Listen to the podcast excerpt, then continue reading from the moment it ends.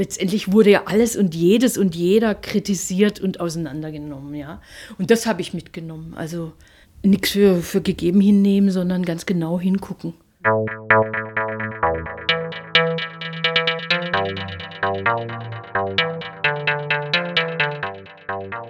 Also ich fand damals so 2000, 2002 war es für mich äh, als jemand, der eigentlich so ja so politisiert aus so einer Bewegung kam und spannend so eine linke Kritik auch an Teilen der Bewegung in der IZ3W zu finden und zu lesen und eigentlich so die Sachen reflektieren zu können, die man vielleicht selbst so macht und, und Bilder, die man so verwendet.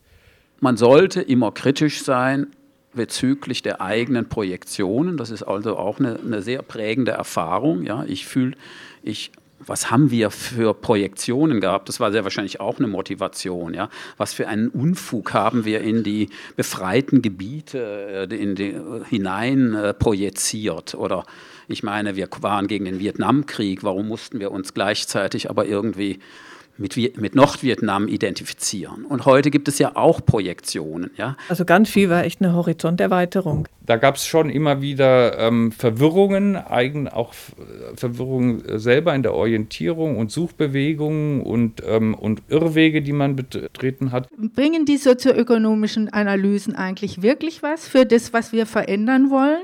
Und da habe ich auch meine Zweifel gehabt, ja, ob diese Arbeit, die in der ADW gemacht wurde, ob die was bringt. Äh, das eine ist das Nachdenken und darüber sprechen und immer zu schauen, ja, wie, wie kann ich denn mit meinem Tun, Denken und Sein irgendwie Einfluss nehmen und wo verorte ich mich.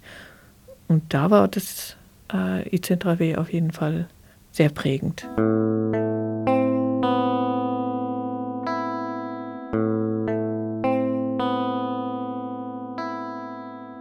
Selber Texte schreiben war natürlich auch ein Lernprozess, ein spannender Lernprozess. Fand ich immer äh, eine riesige Herausforderung, einen Text selber zu schreiben, weil man ja dachte, man weiß so wenig und dann fängt man an, sich zu informieren und dann weiß man plötzlich viel zu viel und dann muss man es wieder runterkürzen.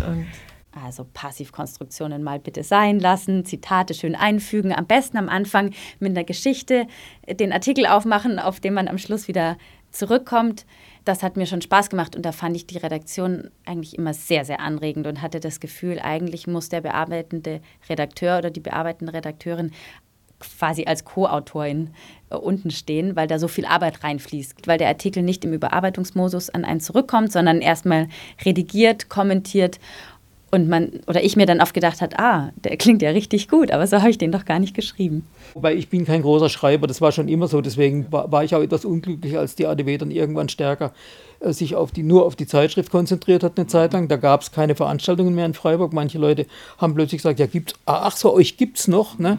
weil wir in Freiburg kaum mehr aufgekreuzt sind.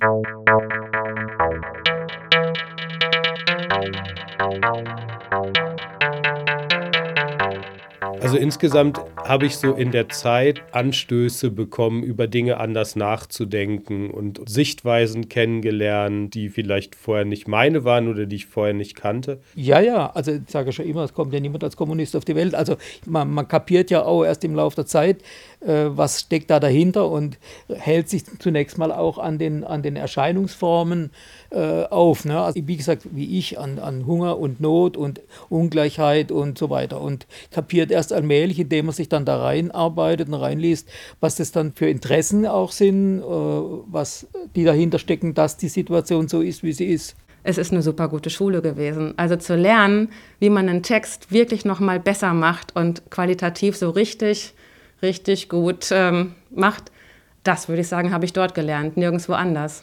Es war mindestens so intensiv wie das Studium. Mir hat der Tourismus tatsächlich sehr viel gebracht, also die Auseinandersetzung mit Tourismus in sogenannten Ländern des globalen Südens, Tourismuskritik, einfach weil das nochmal auch ein Vehikel war, um antirassistische Bildungsarbeit zu machen, um sich mit Postkolonialismus auseinanderzusetzen, um sich auch mit Diskurstheorie auseinanderzusetzen und gleichzeitig aber auch mal auf diese ökonomischen Hintergründe zu schauen und dieses Vermarkten von Andersartigkeit zeigt schon, dass einfach auch beide Themen was miteinander zu tun gehabt haben.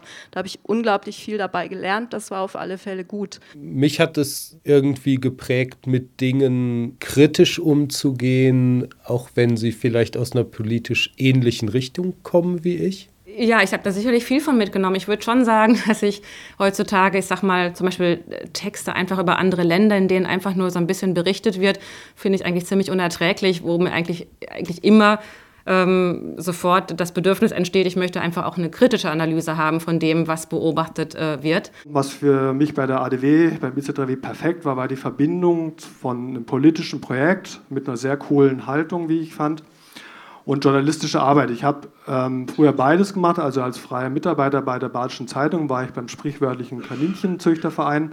Aber ihr könnt euch vorstellen, dass es einem als junger Linker nicht so richtig Spaß gemacht hat.